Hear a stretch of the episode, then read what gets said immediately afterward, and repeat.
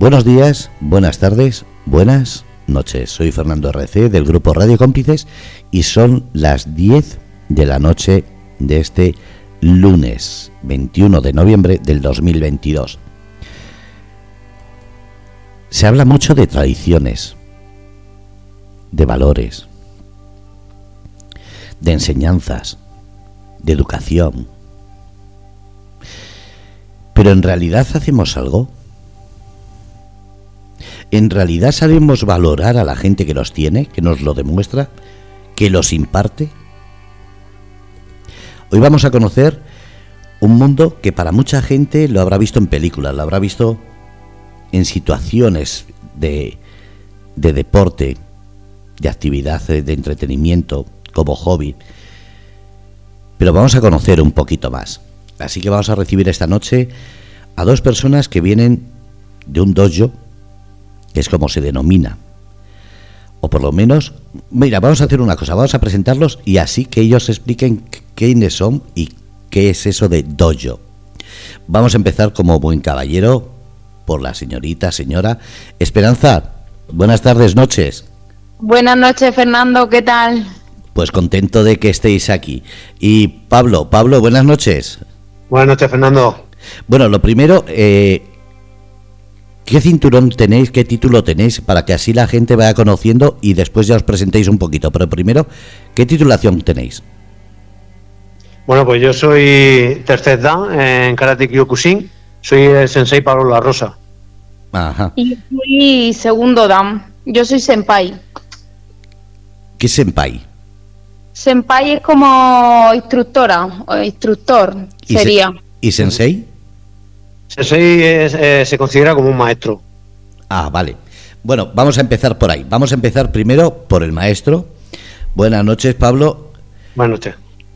¿Qué significa para ti el karate?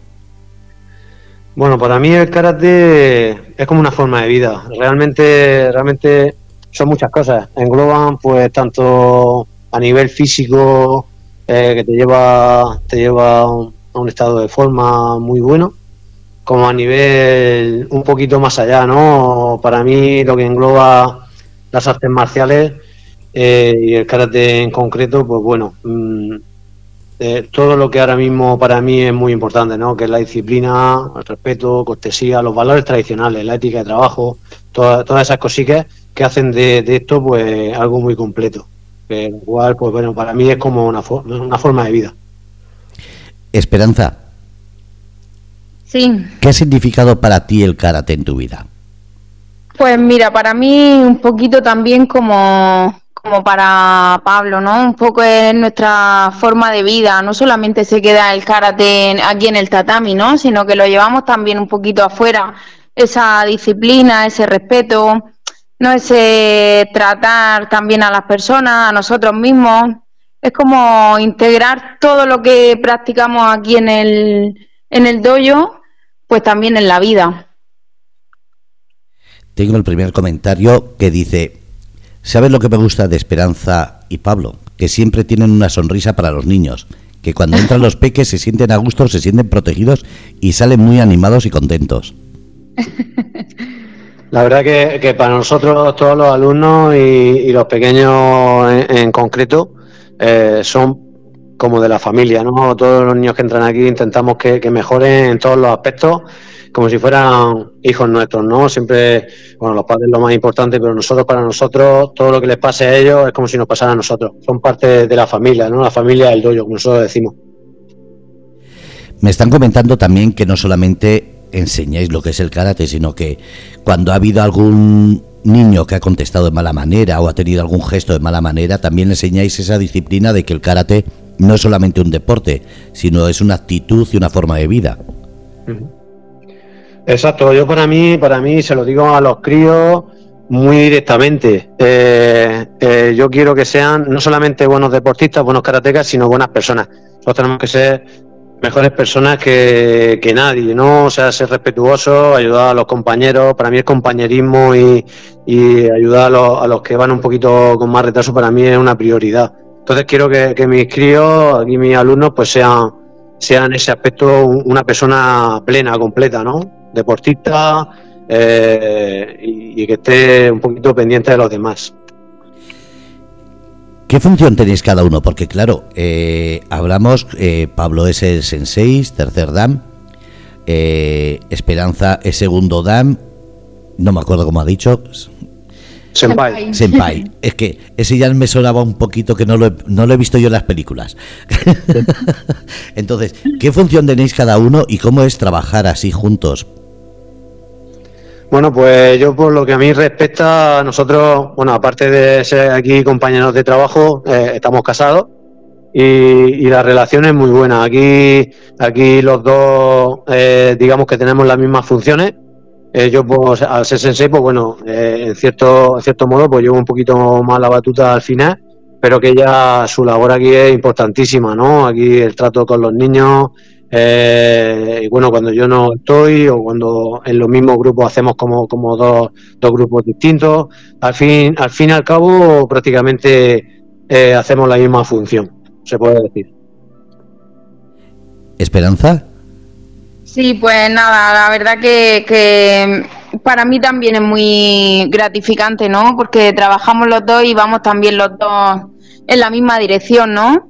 Llevamos como el mismo, remamos los dos en la, en la misma dirección. Entonces, pues mm, muy bien, para mí es gratificante las clases con los niños, eh, estar con ellos, no solamente lo que te he dicho antes, bueno, y lo que tú has comentado, ¿no? El, no solamente mm, las clases, lo que es lo físico, ¿no? Sino que cuando hay algún problema, cuando hay un niño que contesta mal o que irrespetuoso, pues todas esas charlas, ¿no? O ayudarlos a que ellos puedan, pues, ser la mejor versión de sí mismos. Intentamos complementar la función de los padres, ¿no? La educación, la, complementar la función de los padres y también de los profesores de los colegios, ¿no? Hacer ahí como una especie de, de, frente común para que los niños pues vayan por, un, por el buen camino, ¿no? Que, vayan, digamos, siempre con, una eh, filosofía positiva de, la vida, ¿no? Y con buenas costumbres, con sean deportistas y, y, y pues que se fijen en cositas que ahora por desgracia, que no se fijen en cosas que ahora por desgracia, pues están muy a la mano, ¿no? Es un poquito nuestro, nuestro frente común. Yo de siempre he pensado que las personas que practican deporte son más guapas que las personas que no lo practicamos. Y no lo digo por hacer la pelota, de verdad, es que eh, para la gente que nos conoce puede pensar, bueno, eh, a ella le dice preciosa, a él le dicen guapo, a él le dicen campeón, cosas así. Pero es que de verdad a vosotros se os ve así. Se os ve que el deporte os ha sentado muy bien. ¿Creéis de verdad que la filosofía del karate repercute no solo, no solo físicamente, sino lo que estáis diciendo, eh, a la hora de que os vea la gente de otra manera? Eh, yo creo que sí. Yo personalmente creo que, bueno, yo independientemente yo me siento bien, ¿no? Porque hago una cosa que me gusta, eh, el deporte pues a mí me da, me hace sentir bien. Yo tengo, tengo 46 años y, y al final la edad es un número, ¿no? Yo me siento muy bien, me siento joven por dentro y, y, yo creo que lo que tú dices es correcto, ¿no? Al final cuando uno está a gusto con uno mismo, con lo que hace, eso al final pues se transmite un poquito, ¿no? Yo creo que estoy de acuerdo contigo un poco. En ese aspecto. A ver, Esperanza, ¿qué dice? Sí, nada, yo también, la verdad que sí, cuando uno se dedica a, primero el deporte, ¿no? Lo bien que sienta a nivel físico y mental, ¿no? Y luego también cuando tienes la suerte de dedicarte a algo que te gusta y que encima es deporte y, y enseñar algo que va tanto con uno mismo, pues creo que, que ayuda, ¿no? A sentirse bien por dentro y por fuera.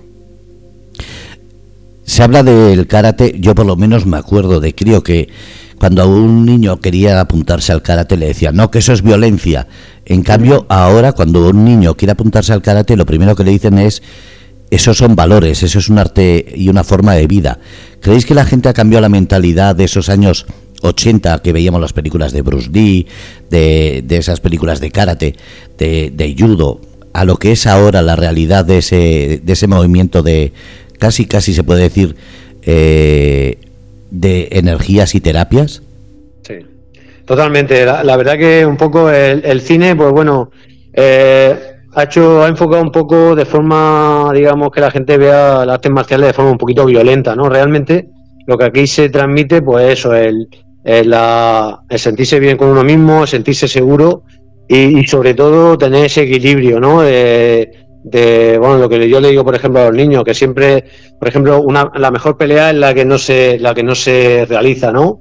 Es siempre tener ese autocontrol y, y saber, eh, digamos, eh, mm, actuar en cada momento con, con cabeza, ¿no? Siempre con, con templanza y, no y no ser demasiado impulsivo, ¿no? El autocontrol para nosotros es muy importante, lo que intento inculcar mucho a, a nuestros alumnos, ¿no? es muy importante. A ver, eh, Esperanza. Sí, yo también creo que eso, que eso ha cambiado, la verdad, porque eh, de hecho muchos padres que vienen a apuntar a los niños, ellos lo que reclaman un poquito no es, son los valores, la disciplina, pues el respeto, mm, sabes, la cortesía, la ética de trabajo, un poquito todo eso. Qué bonito, porque eso es lo que se decía en esas películas. Nosotros de críos, yo creo que era de los que, como todos los críos en aquel momento, lo veíamos como una forma, sobre todo los que nos sentíamos un poquito más pequeños, era una forma de sacar ese, eh, esa fuerza interior. Ahora se está demostrando, primero, que lo que habéis comentado es una forma de vida, es una enseñanza, una doctrina, es una educación. ¿Creéis que fuera del karate, en otros deportes, en otros... Eh, digamos, movimientos culturales, ¿se demuestra tanto la educación y los valores como en los deportes de, que vienen de Asia? Porque casi todo lo que viene de Asia parece que trae esa, esa chapa o esa, esa matrícula de cuidado que tiene eh, doctrinas. Yo creo que no. A ver, por, por, digamos, mm, eso ya depende un poquito, es más cultural, ¿no? En, en Asia, pues China, Japón, lo que podemos nosotros conocer, pues allí, bueno, lo que es el tema de la gente, pues bueno, el tema del respeto lo lleva a la máxima, al máximo nivel, ¿no? Pero bueno, al final, pues bueno, cada, cada deporte o cada, disciplina tiene su, su, sus puntos, ¿no? Ahí, por ejemplo, ahí lo que nosotros intentamos transmitir en dentro de, las artes marciales y para nosotros es, lo más importante, pues eso es lo que te hemos comentado, un poquito, eso esos valores fundamentales que, que por desgracia en la vida, pues pues se están perdiendo un poquito, ¿no? Y nosotros queremos hacerlo, ¿vale? Que eso no ocurra. Así para nosotros, nuestros karatecas tienen que ser, parte de grandes deportistas, tienen que ser unas personas muy completas, ¿no? Muy respetuosos y, muy corteses, ¿no? Para mí eso es súper importante. Y, quitar un poquito lo que es la, el estereotipo ese de, de, solamente de los golpeos y pegar y todo eso. Eso es quitárselo un poquito ya de, de la cabeza y, mirar un poquito más allá, por lo menos en la doctrina que nosotros seguimos aquí en nuestro dojo. Estrella, eh, Esperanza. A ver, yo creo que en otros deportes que no vienen de Oriente, la verdad que no se siguen esos valores. Es que es verdad que la cultura oriental trae mucho como intrínseco esos valores. Entonces, al final aquí llega, llega también. Sin embargo, pues yo veo otros deportes que veo que los niños pues que se empujan o incluso los mismos padres, ¿no? Que ni siquiera pues como son respetuosos y al final pues eso es lo que transmitimos, ¿no? Entonces creo que, que no, que otros deportes pues por desgracia no son tan... No, no se centran tanto en los valores, ¿no? Sino es más en la competición, en eh, pues un poquito en yo soy mejor o yo soy tal y aquí intentamos pues que cada uno saque lo mejor de sí mismo pero sin compararse con el otro porque cada uno es único. Quizás el fallo no es del deporte, sino de los padres que no saben asimilar, que por ejemplo, a mí me ha venido a la cabeza cuando has comentado el fútbol, que es un deporte de equipo, pero cada cual mira más individualmente y los padres más todavía. Eh, se inculca unos eh, valores de compañerismo, de, de, juego, de sociabilidad. Los padres se les olvida. Hablamos de tenis. Es un deporte que aunque sea individual, también hay que en conjunto, para eso están las parejas, están los, los grupos, pero también se enseña muy demasiado recalcar la competición, eh, la entrega de el conseguir lo máximo, pero para económicamente recibir lo máximo. Igual se les olvida eso a la hora de esos deportes, ¿no creéis? Sí, totalmente. Sí, al final, pues bueno, se ha hecho ese tipo de deporte, se ha hecho que, que al final la, la, la, competición eh, sea lo más importante y al final el, el, ser el número uno y, pasar por encima de los demás sea una sea, sea una constante, ¿no? Aquí en cambio, pues lo que lo que dice la Senpai pues pues intentamos que los, que los niños, pues bueno, mejoren individualmente, pero siempre con los compañeros a su lado y que, un compañero que, que, es un poquito inferior no se sienta no se sienta favorecido ¿eh? con, respecto a los demás o se sienta se sienta apartado porque, porque es un poquito más torpe o lo que sea. Intentamos que los, que los niños tengan aquí una, un ambiente de trabajo súper cómodo y que se sientan que, que haya cabida para todos, porque cada uno pues bueno puede mejorar de, a su ritmo y a su manera. Vamos a ir ahora al momento que habéis hablado de competiciones. ¿Desde qué edad estáis dando clase y hasta qué edad? Pues estamos dando clases desde 3, 4 añitos hasta adultos. Mmm... Adultos no hay edad. Aquí todo, el mundo puede, puede. ¿Cuál es el alumno más joven y cuál es el alumno de edad más mayor? Pues el más joven tiene 3 añitos y el más adulto tiene... Eh, 57 años. Yeah. 57 años. Es en Pai Pepo. Que, es un ejemplo, es un ejemplo de, de lucha y de constancia. Eh, tendrías que verlo, es increíble. Yo a mí me encanta porque porque es un ejemplo a seguir. Una persona que tiene que podría decir no, yo ahora me quedo en casa y tal, pero eh, él viene para acá, lucha a su vida y es para quitarse el sombrero. La verdad que da gusto ver a personas así y es un ejemplo a seguir para todos, incluso para mí también. Estaba pensando, tienen mi edad y la diferencia es notable, seguro. Cuando quieras te puedes venir para acá, ¿eh? Ya prueba. Estás invitado. yo te lo agradezco, pero yo soy de verlo en, en las películas o como me pasó cuando estuve ahí. Me quedo viéndolo porque me gusta lo que hemos comentado, ver la sonrisa de esos niños, ver a los padres con esa ilusión mientras los están esperando, es muy bonito. Hace que, parezca todo un mundo, como digo yo, de magia, misticismo y de buen rollo. Sí, es así, realmente es así. Ellos, los, niños, pues bueno, eh, hay que verlos, ¿no? Los niños eh, están muy contentos y, ellos cuando entran aquí se sienten, bueno, eh, se sienten con nosotros, pues pues bien, ¿no? Es una, una figura, nosotros somos una figura para ellos y, y al final pues, pues nos ven a nosotros cómo trabajamos y tal y, los niños pues están aquí, entran y, les ven la cara de realmente de, emoción, no saben lo que la clase que van a tener y para ellos el día a día es, es muy bonito, ¿no? Porque ven que van mejorando, van haciendo cositas y cada vez la evolución, la evolución para ellos es patente, ¿no? Se van dando cuenta de que van mejorando y, y al final, pues bueno, los críos se les nota, se les nota la alegría cuando vienen y para nosotros también, nosotros eh, esa, nos transmiten esa alegría. Eh, son duras, las clases son duras porque hay niños pequeñitos que bueno que hay que son complicadas, pero lo que lo que te dan es mucho más que que o sea, es mucho más, ¿no? Realmente a nosotros nos llena mucho. Hay después también eh, otra faceta que mucha gente igual no sabe, que es el, la faceta de la defensa y sobre todo ahora en estos momentos que se habla tanto de maltrato, eh, se habla de peleas callejeras. Eh, ¿Habéis recibido vosotros en ese sentido más mujeres o más jóvenes o incluso gente más de 30, 40 años que estén pensando voy a salir a la calle y necesito un poquito de protección? Hmm. A ver, por, desgracia, pues es así, ¿no? Nosotros ahora tenemos aquí una cantidad de, niñas y de mujeres muy grande eh, que, bueno, que precisamente por esa razón, ¿no? Un poco la inseguridad que hay.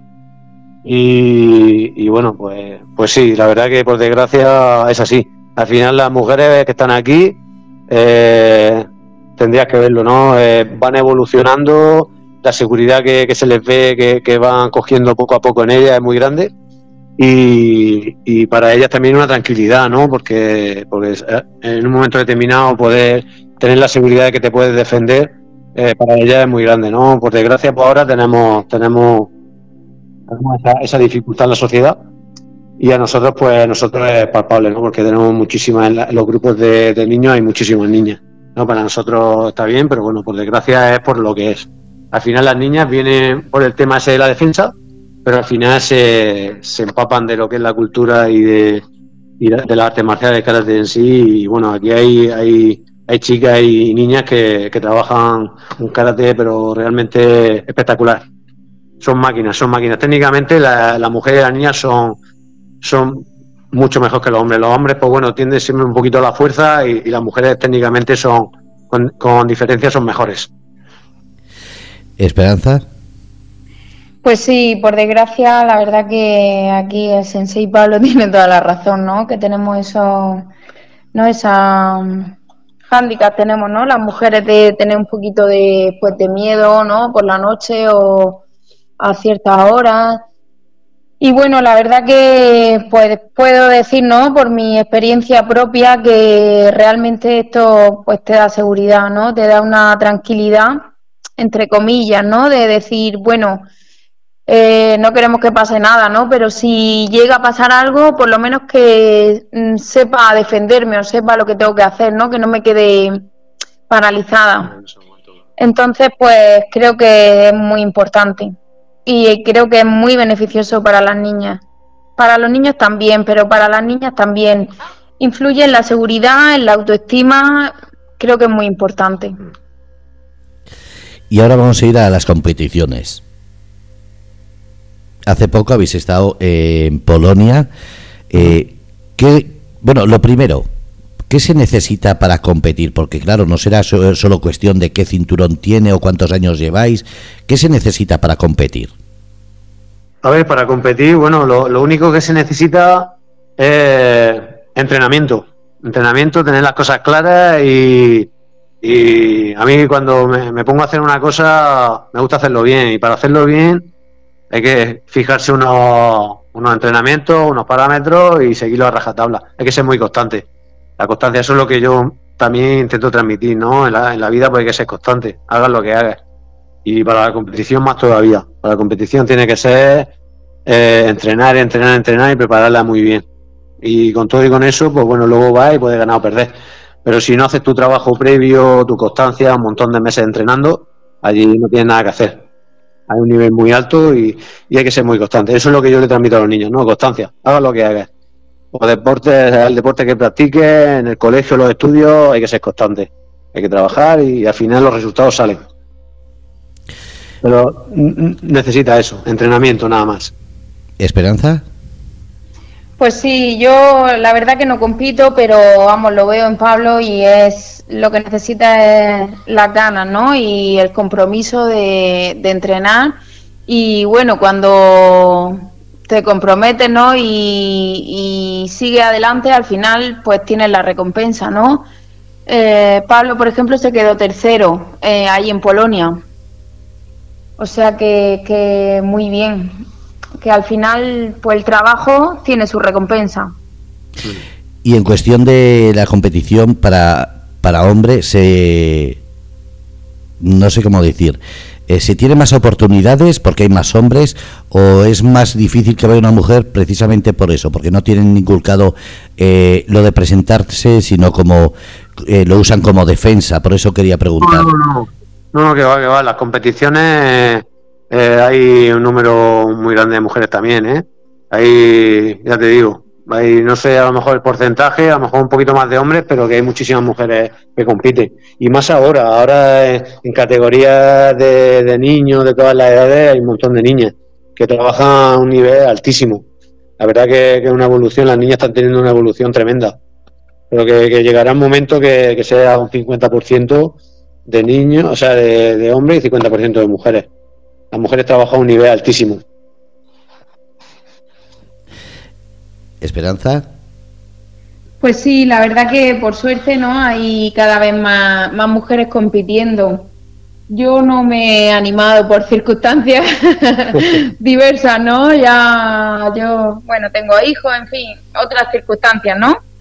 Pero veo, por ejemplo, a mi hija que compite y, y la verdad que, que me encanta verla me encanta ver a las niñas porque es lo que te comentaba antes, Fernando, es que le da una seguridad que, eso a mí me da satisfacción de verlas. Satisfacción y tranquilidad. Porque, mm, y tranquilidad, claro. Tranquilidad para ella y tranquilidad para nosotros también. Mm. Y aparte que ya, ya te digo, lo que dice Esperanza, que ella, pues bueno, su vida es su estudio y su, y su karate.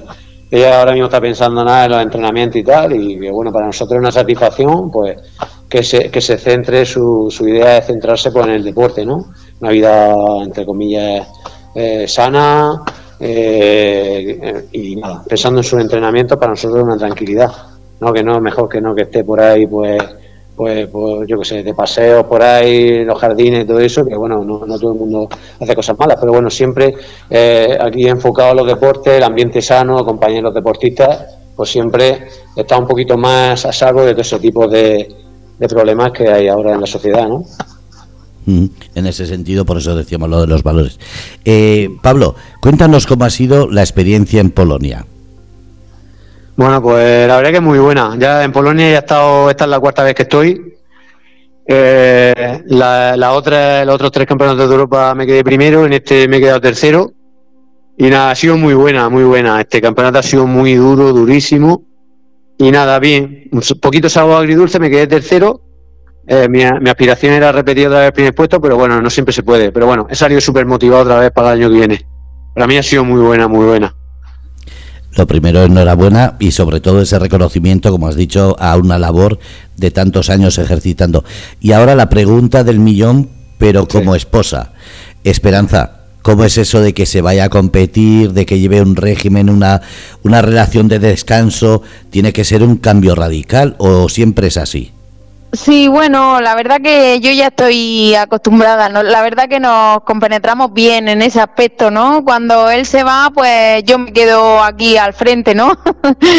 Un poquito del dojo y todo, y pero muy bien, porque él ya tiene su rutina también de muchos años, entonces pues lo llevamos, lo llevamos muy bien, la verdad a eso me refería, entre la casa, los niños, el dojo, eh, y ahora, como decimos, el de Rodríguez por ahí para traer medallas, ¿no? bueno, Fernando, no te he comentado, pero Esperanza, aparte de, ser un pedazo de karateca, es, también profesora de yoga aquí en el dojo, es Ya que tiene un montón de, de virtudes y bueno, me quedo corto todavía. Ya estaban diciendo cositas de ella. Sí, no, eso vamos a hablar después. Primero quería sacar el tema de, de Polonia, porque has hablado de que el año pasado conseguiste el, la primera eh, medalla de oro, creo que se dice, ¿no? Sí. Es que no sabías si en competición de karate era distinto. A ver, eh, son trofeos. Yo eh, soy tres veces campeón de Europa y una vez campeón de España. El año pasado me quedé campeón de Europa también allí en Polonia. Vale. ¿Cuánto tiempo llevas compitiendo? Porque una cosa es cuánto tiempo llevas entrenando y otra es cuánto tiempo llevas compitiendo. A ver, yo la competición, mm, la verdad que la cogí ya en, la edad madura, ¿no? No, no empecé de joven. Eh, pues a lo mejor llevo compitiendo 10 años, así más o menos. No llevo mucho tiempo. La verdad que, bueno, por circunstancias la cogí ya y tal, y, pero bueno, la cogí con ganas. Entonces no llevo muchísimos años compitiendo. Y en poco tiempo tanta, tanto reconocimiento y una buena labor. Sí, al final, pues bueno, lo que hemos comentado antes, ¿no? Al final, pues trabajo duro, pero bueno, para mí muy satisfactorio, ¿no? Da, su resultado. Yo soy, vamos, yo me pongo como ejemplo, entre comillas, ¿no? De, que bueno, eh, que algunas veces hay gente muy talentosa y gente luchadora, ¿no? Yo me, gusta ponerme en el lado de los luchadores, ¿no? Eh, eh, superando pues, pues alguna lesión que he tenido grave y tal, y, y al final me he sobrepuesto y con trabajo y tesón, pues al final pues me he llevado a dar resultado, ¿no? Y, y yo en ese aspecto pues pues estoy, estoy muy contento, ¿no? Y yo lo, intento inculcar, ¿no? Al final el talento, la, la, la, aptitud, ¿no? Eh, es importante, pero lo más importante es la actitud, ¿no? Estar ahí luchando y, y al final el que se lleva el gato al agua es el trabajador, ¿no? El que, que, que se fija un objetivo y no, lo, y no cede hasta que lo consigue. Y la cuestión ahora, a veces, ¿cuánto tiempo lleva? Bueno, esto ya es una pregunta para Esperanza. ¿Cuánto tiempo llevas con el mundo de la, de la, del yoga y de las... Eh, es que no sé si se dice terapias o meditaciones. Meditación, más bien, sí. Aunque para mí el yoga es terapéutico, pero pues yo llevo pues como unos pues, practicando pues unos 11 años. Sí, porque ahora es una moda. Llevamos unos años que parece que todo, todo es energías, todo es terapias, todo es eh, meditación. Pero esto, eh, ¿cómo fue que encontraste este mundo del yoga? Pues, pues fue de casualidad, la verdad. Yo estaba, tenía mis dos hijos pequeños y estaba ahí un poquito estresada, el trabajo, los niños. Y pues empecé a practicar con una chica y la verdad que desde el primer momento noté como mucha mejoría en lo que era en mi día a día, ¿no? El no estresarme tanto, el no ponerme nerviosa por pues por tonterías, ¿no?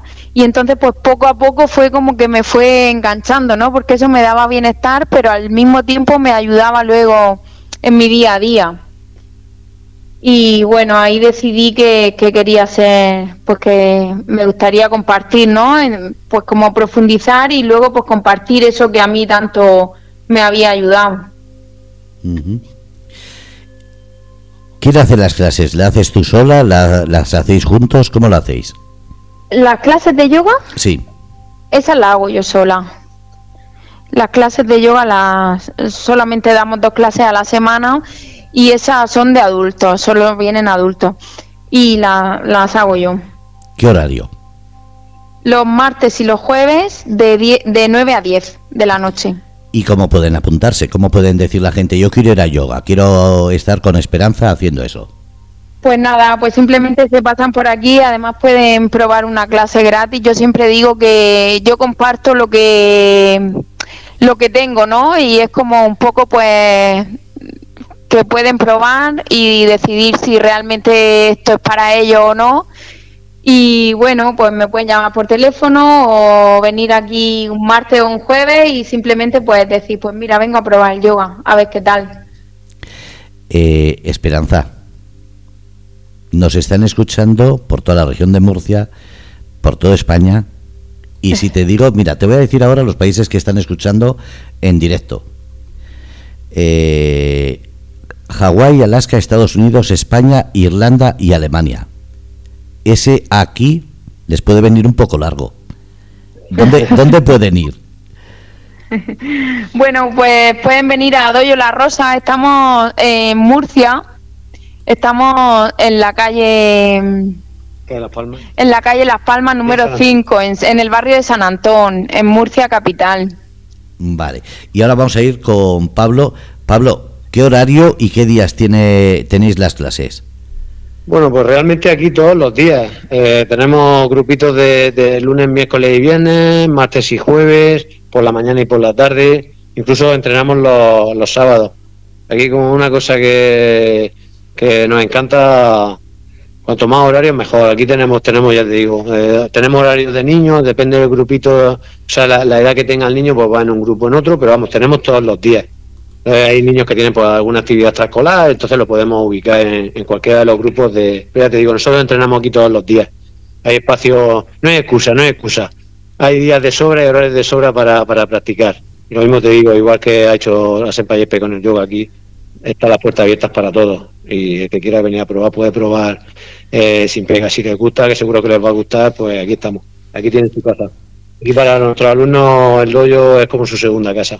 Eh, por, lo menos el enfoque que nosotros queremos transmitir. Usas palabras, no sé si son técnicas, son japonesas. Eh, ¿Doyo qué significa? Porque habrá gente que entienda, pero habrá gente que, como yo, lo tiene que preguntar todo.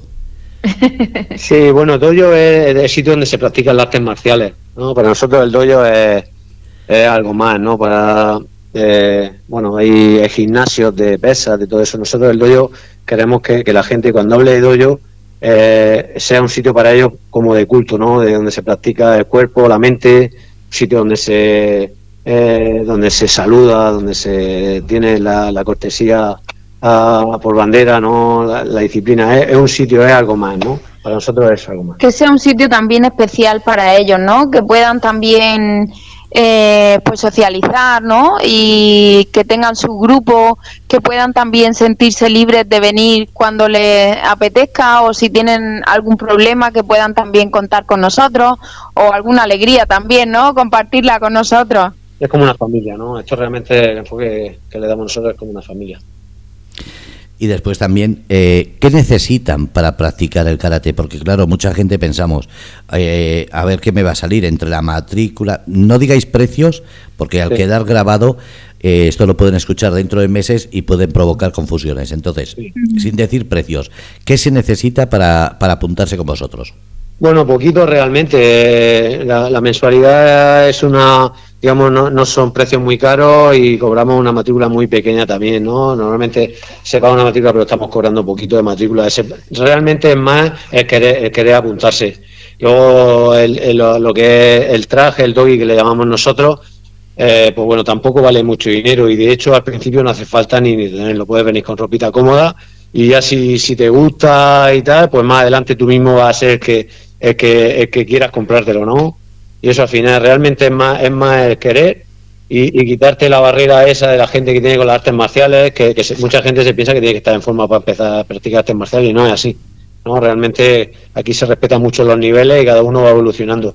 Aquí hay muchos niveles y cada uno hace lo que puede y poquito a poco tiene una evolución distinta. Pero vamos, es más, es más el querer hacerlo que, que lo que lo que cuesta realmente. Y ahora la pregunta a Esperanza. Esperanza, ¿qué necesitan para apuntarse las clases de yoga o de meditación?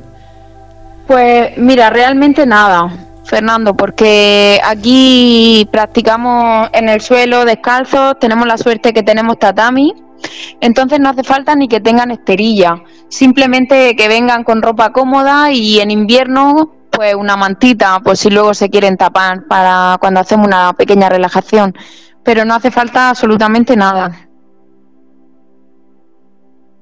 A ver si he entendido. El tatami entonces no es el doyo.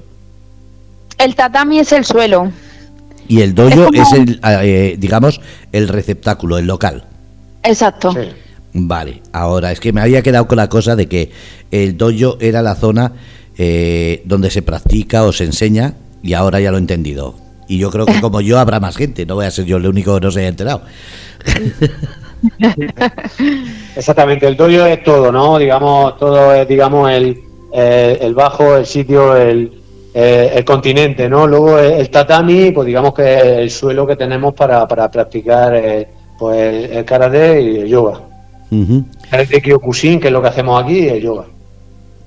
Vamos a seguir hablando. Eh, hemos hablado de qué, de qué os ha dado y cómo os conocisteis a través del karate, me refiero, no como pareja, sino como, como personas que están en un, en un mundo que, como digo, es muy espiritual, es muy adoctrinado. Eh, ¿Cómo os conocisteis en ese mundo del karate? ¿Ya los dos conocíais el karate? ¿Lo conocisteis uno a través del otro? ¿Cómo fue? A ver, fue, bueno, nosotros nos conocíamos ya de, bastante tiempo atrás. Nosotros pues bueno, fue, fue una cosa de familia realmente. Eh, empezamos, empecé yo, al poquito empezó ella y luego empezaron los niños también. Nosotros ya nos conocíamos, ya estábamos casados de antes y bueno, conocimos el karate, este tipo de karate, pues bueno, circunstancialmente también, pues bueno, abrir un dojo de este tipo cerca de donde nosotros vivíamos. el maestro que estaba, que, que lo abrió, era un, tenía un palmarés impresionante y bueno, nos atrajo mucho la idea y empezamos allí con él. Y ya hemos, hemos seguido un camino paralelo. Bueno, eh, para mí es mi maestro, mi mentor, ¿no? Y, aparte es un gran amigo, ¿no? Está aquí, aquí en Murcia también y para nosotros fue el inicio en el, mundo del Kyokushin. Eh, y esta pregunta, Esperanza, distinta. Esperanza, ¿por qué elegiste este tipo de karate y no cualquier otro deporte o alternativa? Pues bueno, a ver, yo la verdad que en principio eh, bueno, nuestro maestro daba clases de defensa personal específico para mujeres y yo empecé en la defensa personal. Fíjate lo que estábamos hablando antes, ¿no? Buscando un poquito la, seguridad, ¿no? Y, bueno, pues por circunstancias, pues muchas veces me quedaba a las clases, porque claro, como Pablo practicaba también, pues yo me quedaba a las clases de karate y poquito a poco me fui, me fue enganchando y al final pues me quedé en el karate. Fue un poquito así. Y la pregunta del millón. Si tuvieseis que aconsejar un deporte sin ser el karate, para que así os ponga un poquito difícil. claro, si no vais a decir el karate a lo fácil, no, yo quiero algo más difícil. ¿Cuál aconsejáis? A ver, yo, yo antes de, iniciar en el karate, a mí me gustaban todos los deportes. Eh, practicaba, de hecho, practicaba de todo prácticamente. Y al final, pues bueno, aconsejar, si es que eh, lo bueno que tiene esto es que hay tantos deportes y, al final cada uno tiene que tiene que, probar cositas y, ver que mejor se le adapta, ¿no? Yo, es que eh, recomendando un deporte, yo ahora mismo recomendaría que Using, como me has dicho que no puedo recomendar esto. Pues, por poder, por Pablo, por poder puedes, pero no van a llegar al nivel tuyo. A ver, a ver, yo te digo, para, para mí esto es mi vida. para mí yo vamos, me, levanto por las mañanas pensando en la clase de karate, me acuesto por las noches pensando en nuevas técnicas. Para mí, como me encanta, no tengo otra. Bueno, lo, lo primero es mi familia, ¿no? Por supuesto pero que, para mí el karate esto es eh, a mí me encanta. Yo pues eso no pienso en otra cosa y me encanta. Yo te digo antes yo practicaba todos los deportes pero este al final me, llenó de pleno y, bueno yo recomiendo eso la gente que, quiera practicar un poquito lo primero es que ocusí y si no pues que vaya probando cositas hasta que al final encuentre uno pero lo importante es hacer algún tipo de deporte. Eso sí que eso sí que es imprescindible en la vida poquito de, actividad física, aunque sea unos más, otros menos, pero un poquito de actividad física. Y Estrella, que tiene la eh, lucha entre el yoga y el karate, a ver.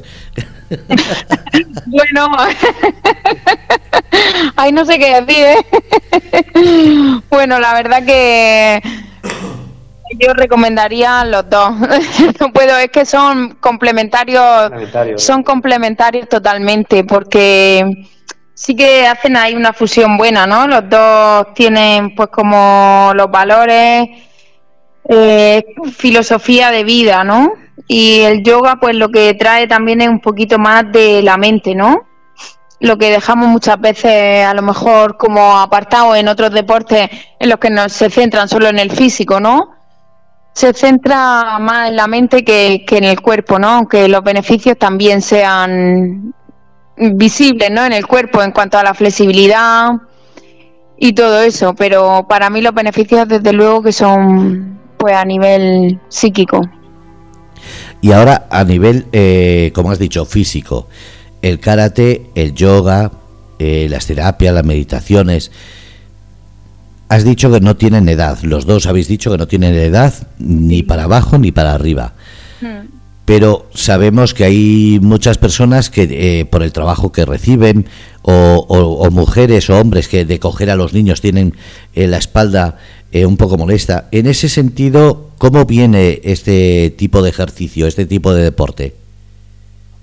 Hombre, como te he dicho antes, Fernando, esto no tiene edad. Lo que sí está claro es que cada uno, pues, pues tiene que saber lo que lleva entre manos. Hay gente que, que tiene por alguna lesión seria en las rodillas, eh, o en la espalda. Eh, hay ciertas lesiones que, el karate puede hacer, ¿no? Pero si la, lesión es, grave, a lo mejor eh, hay, que, hay que mirar otras cositas, ¿no? ya cada uno tiene que saber lo que lleva entre manos. Yo tengo aquí gente pues, que tiene a lo mejor una rodilla un poquito mala, pero lo que hacemos trabajo específico para fortalecimiento de las piernas, hacemos hay ciertos ejercicios que ellos no lo pueden hacer, se pueden adaptar. Eso también hay que ver un poco cómo está uno físicamente pero para todos los deportes tampoco podría hacer fútbol, ¿no? También hay que ver un poco el tipo de lesión, eh, no sé, conocer bien la, lo que tiene cada uno. pero aquí hay gente que tiene ciertas limitaciones, pero eso no le, no le, no le perjudica, o sea, no le, no le limita a venir. Eh, lo, enfocamos un poquito en su entrenamiento un poco más específico y puede hacer un trabajo muy, muy, muy bueno de karate también. ¿Vale? Sin hacer grandes movimientos o movimientos demasiado exigentes pero perfectamente puede entrenar con nosotros. Esperanza, y para las mujeres, porque hay mucha gente que sabemos que no es lo mismo el cuerpo femenino que el masculino, entonces hasta que habitúan el cuerpo eh, como mujer, como madre, ¿aconsejas este tipo de deporte mezclado con la yoga, con la meditación? ¿Cómo la aconsejas?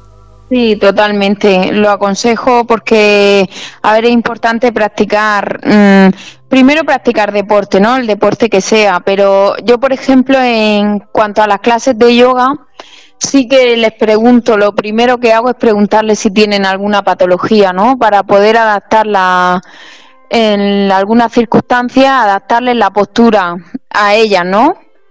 Y, y, es importante, por ejemplo, el trabajo que se hace en karate de fortalecimiento del cuerpo es importante para luego pues evitar lesiones, ¿no? Porque cuanto al final cuanto más fuerte estamos, pues menos nos lesionamos. Entonces es importante pues trabajar el fortalecimiento. Una buena tonificación, por ejemplo, de, piernas, cuádriceps, femoral, pues eso pues, le da un, soporte a las rodillas, ¿no? Eh, hablando en, principio de las piernas, le da un soporte a las rodillas muy grande. Entonces, claro, al no tener la musculatura pues, fuerte, pues bueno, pues, las rodillas se ven, se ven, tienen que soportar una tensión mayor. Entonces es importante, ¿no? Al final eh, la forma física, el tono físico, pues muy importante para proteger articulaciones y nosotros enfocamos también un poquito eso, ¿no? Fortalecer a nivel general todo el cuerpo. Eh, no sé si la pregunta es para ti, Pablo, o para los dos. ¿Qué diferencia física existe real entre la mujer y el hombre a la hora de practicar este deporte? A ver, realmente, realmente eh, es lo que te he comentado antes. Eh, las mujeres eh, se centran, son más técnicas, muchísimo más técnicas, porque los hombres, pues bueno, pues somos un poquito más en ese aspecto. Al principio, sobre todo, intentamos estar más fuertes y tal, entonces somos un poquito más toscos, ¿no? Realmente limitaciones no hay. hay mujeres que trabajan muy bien y son perfectamente, o sea, capaces de, de hacer combates con, contra un hombre. ¿eh? de tú a tú. De todas maneras, te digo, en este, en este deporte, nosotros aquí en, los entrenamientos hacemos, hacemos hombres con mujeres de todo, o sea, mezclado, pero bueno, luego en competición pues hay categorías de hombres y mujeres. Pero, pero las mujeres trabajan muy, muy bien, son muy fuertes y tienen una pegada realmente... Vale, yo me quito el sombrero, ¿no? Aparte ya te digo, a mí me gusta mucho porque son muy técnicas, mucho más que nosotros. A ver, yo creo que sí que hay un poco, ¿no? no de limitación, ¿no? Porque no hay nada que te limite, ¿no? Solo la mente. Pero sí que es verdad que, bueno, pues la, la, fuerza no es la misma la que tiene, la que puede tener un hombre que una mujer, ¿no? Pero sí que es verdad que aquí, pues, las mujeres que estamos no nos limitamos, ¿no? O tiramos para adelante está claro que ellos pues cuando se ponen con nosotras pues no van a pegar igual, ¿no? Que cuando se ponen con otro hombre. Entonces, claro, si yo mido 1,60 y Pablo mide 1,80, está claro que hay diferencia, ¿no? Pero no, no nos limita realmente. Me refería solamente porque me habían dicho, ha sonado muy machista, digo, no, es que la realidad está clara. Como ha dicho Pablo, la mujer puede ser muy técnica, pero después hay cosas y hay posturas y hay ejercicios que serán iguales para ambos eh, hombres y mujeres, pero habrá otros que sea una diferencia para beneficio de la mujer o para beneficio del hombre. Eso es, está claro, por eso tenemos cuerpos distintos. En ese sentido hay que, hay que ser muy, muy claro, no se puede estar siempre con el juego de porque dices una cosa parece machista o no. Creo que en ese sentido no, vosotros... Pero es que es la realidad, es que somos diferentes, o sea, es que eso está salta a la vista. A eso me refiero. Y vosotros en el ejercicio es lo que notáis, que una persona, como ha dicho Pablo, se nota mucho más técnica porque tiene esa flexibilidad o esa agilidad y otra será mucho más eh, contundente porque tiene una fuerza bruta tremenda. Hmm, exacto estamos hablando de lo que dice Esperanza, ¿no? Es lo que tú dices, la flexibilidad, las mujeres tienen mucho mejor flexibilidad. Me está claro que, que una pegada de, una persona de, de 90 kilos, pues en teoría es más fuerte que una de 60, 70. Pero bueno, yo te hablo desde mi, desde mi perspectiva, ¿no? De, de en, el campeonato, por ejemplo, de Polonia, es para que te haga una idea. Eh, yo estoy en peso en superpesados, ¿no? A partir de, de 80, 90 kilos en adelante y yo me he tenido que enfrentar allí con gente que a lo mejor ha pesado 30 kilos más que yo o 35 kilos más que yo. Y al final pues me lo he, lo he ganado, ¿no? Que al final, con buena técnica y tal, puedes, puedes conseguir una buena estrategia de combate y al final, al final es lo que el enfoque que yo le quiero dar a esto, ¿no? Que, que no solamente eh, estás juntando a personas de igual peso, sino que con buena estrategia buena técnica puedes sacar resultados muy buenos. Eh, si volvemos al tema de, la educación, de los valores, cuando ves a un niño, cuando ves a una persona que empieza jovencísima en esto del karate, la meditación, del yoga, que también tiene mucho que ver con todo esto, a medida que van creciendo, ¿Se ve ese cambio en la persona? Es decir, ¿se ve que esos valores los sigue llevando adelante o al revés? A medida que pasa la edad, se nota esa dejadez que la que la gente dice en la calle que se están perdiendo. A ver, eh, es como te he comentado antes, nosotros eh, intentamos transmitir aquí esos valores y nosotros tenemos aquí muchos niños que han, continuado y, se les ve, ¿no? Se van haciendo, se van haciendo grandes y, se nota. De todas maneras, no solamente depende de nosotros, ¿no? Aquí es importante que, que ahora pues este trabajo sea, sea tres bandas, ¿no? El colegio, los padres y nosotros. Nosotros con nuestra labor hay que, hay que, hay que continuarla en casa y viceversa, ¿no? Entonces los niños que se, que tienen ese, ese trabajo a tres bandas se les nota, ¿no? Aquí tengo yo niños que, que se están haciendo hombres y son personas realmente de, que da gusto estar con ella, ¿no? Muy respetuosa y muy, muy buena gente, ¿no? ya te digo, tiene que ser un trabajo a tres bandas, si no, si no es muy complicado, ¿no? Nosotros hacemos todo lo posible, pero si el trabajo no se hace, no se, no se lleva también a otro, a otro ámbito, es complicado. Sí, yo estoy de acuerdo con Pablo, la verdad. Pero sí que es verdad que, bueno, hablo por los que tenemos aquí, ¿no? Por ejemplo, adolescentes, que digamos que es una edad así un poco difícil, ¿no?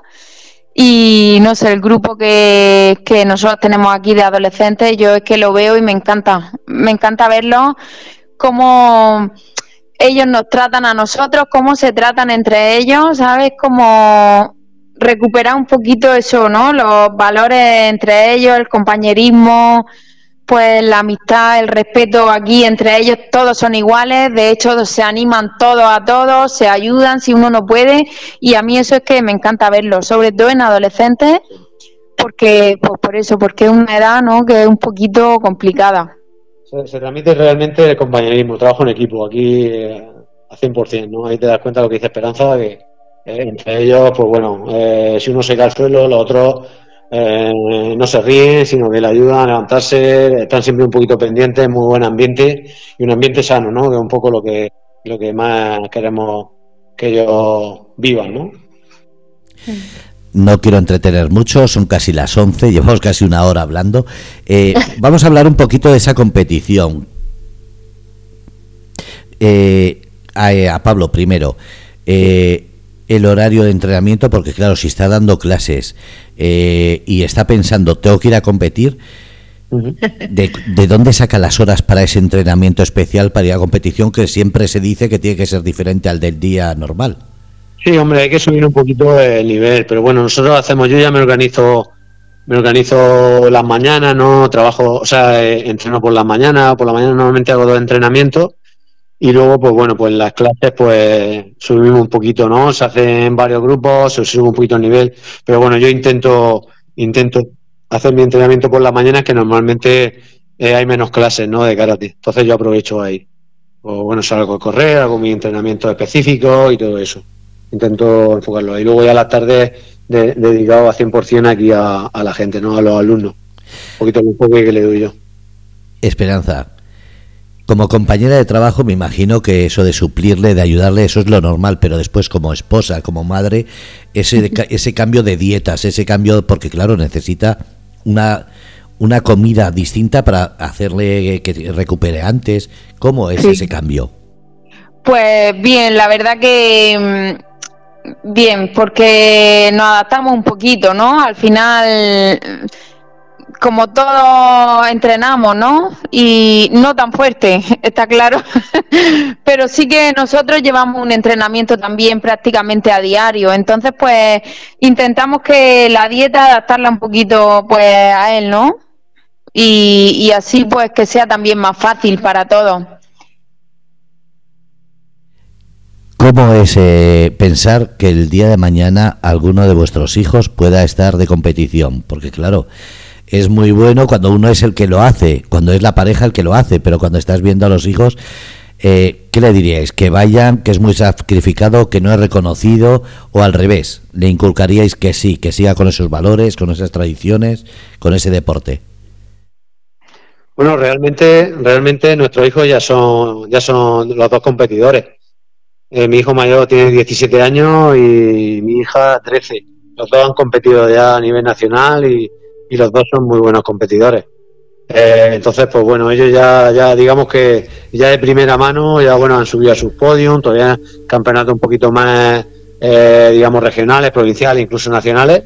Pero bueno, ellos ya, ya viven esa, esa experiencia, ¿no? Y a los dos eh, les gusta mucho y, y nada, ya te digo, ya, son, ya son competidores no, no de alto nivel, pero van de camino a ello. ¿Esperanza? Pues sí, pues a ver, yo como madre, pues a veces tengo miedo, ¿no? No te voy a, no te voy a engañar.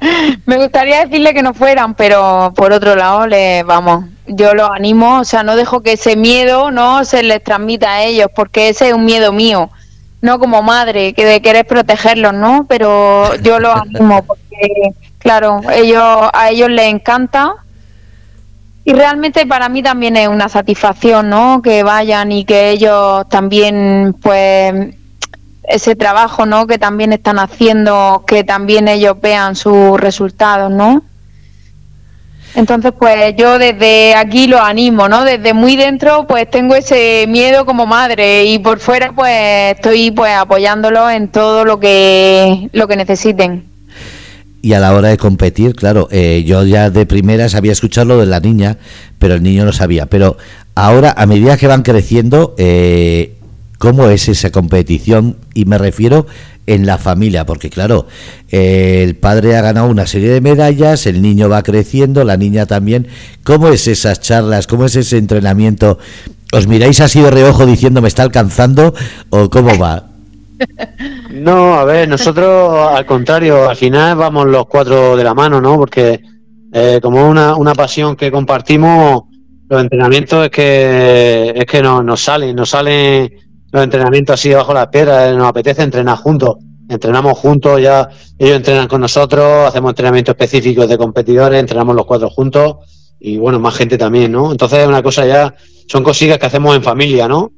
Entonces nos apetece y no nos cansa. estamos siempre ahí, poquito, venga, vamos a hacer un entrenamiento de tal, ahora un entrenamiento específico de no sé qué. Es una cosita ya familiar, ¿no? Es como un ratico que echamos en familia y la verdad que a nosotros nos encanta vamos cuatro ahí en grupo, siempre. A los entrenamientos por ahí, hacemos entrenamientos en la playa, hacemos ya, echamos el día, es una cosa de, familia, ¿no? ¿no? creo que nos cansemos. Qué bueno. Eh, si tuvieseis que decir algo que no haya preguntado, que no haya dicho y queréis decirlo, a ver, primero Esperanza. Esperanza, ¿qué te gustaría haber hablado esta noche que no haya dicho o que no hayas tocado lo suficiente? Pues bueno, yo creo que creo que has tocado todos todos los temas, ¿no? que ha sido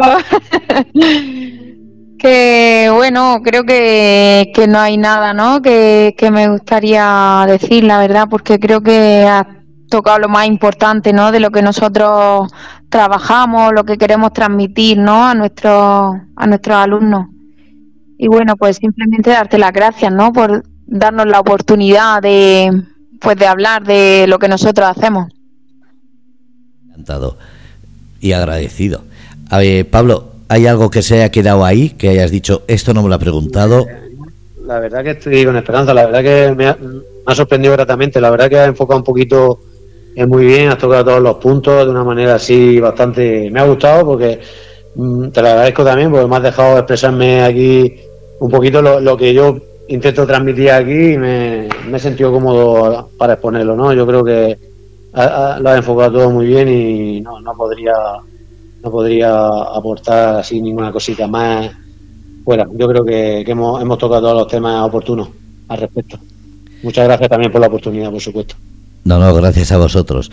Eh, cuando suba el podcast eh, pondré la foto de con la dirección, el teléfono para que así la gente que pueda interesarse, ahí vienen los dos teléfonos, el de Esperanza y el de Pablo, que no, no pondré los teléfonos, pondré la parte de adelante que es más bonita, que sale eh, Pablo con esa actitud de de que es, que ya, ya lo de maestro queda corto, lo de sensei, es que ahí da la impresión de decir, madre mía, yo me di la vuelta.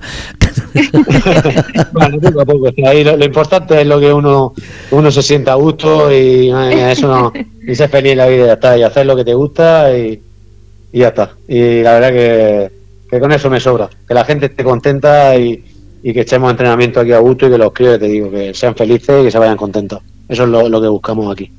Recuerda que yo por eso entré, porque vi a los críos con esa sonrisa, con esa... Eh, es que se les veía que por muy que tenían esa duda de decir quiero ponerme, de repente estaban todos que, que, estaban diciendo a ver si levanto la mano o pues se fija en mí. Y era muy bonito ver a los niños y sobre todo lo que he comentado, ver a los padres con esa carita de, de ilusión de ver a sus niños ahí haciendo eso, eh, llama la atención. Sí, totalmente, estoy de acuerdo contigo. Pues lo he dicho a los dos. Eh, Pablo, muchísimas gracias. Esperanza, encantado. Y gracias a los dos. Nada, gracias. muchísimas gracias a ti, Fernando. Un abrazo, cuidaros. Bueno, un abrazo. Hasta luego, gracias. Bueno, pues habéis escuchado a Pablo, la Rosa y a Esperanza.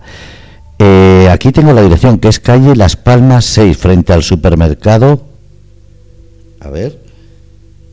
Sí, frente al supermercado San Antón. Ahí está. Y dos veces campeón del mundo de Europa, campeón de España también. Doyo La Rosa ya sabéis buscarlo. Y si no, como voy a poner la foto, ahí vendrá la dirección. Y si hace falta, pues eh, os me, me, lo comentáis que yo os pongo el Google Maps. Muchas gracias a todos y ahora os dejamos un poquillo de música. Gracias.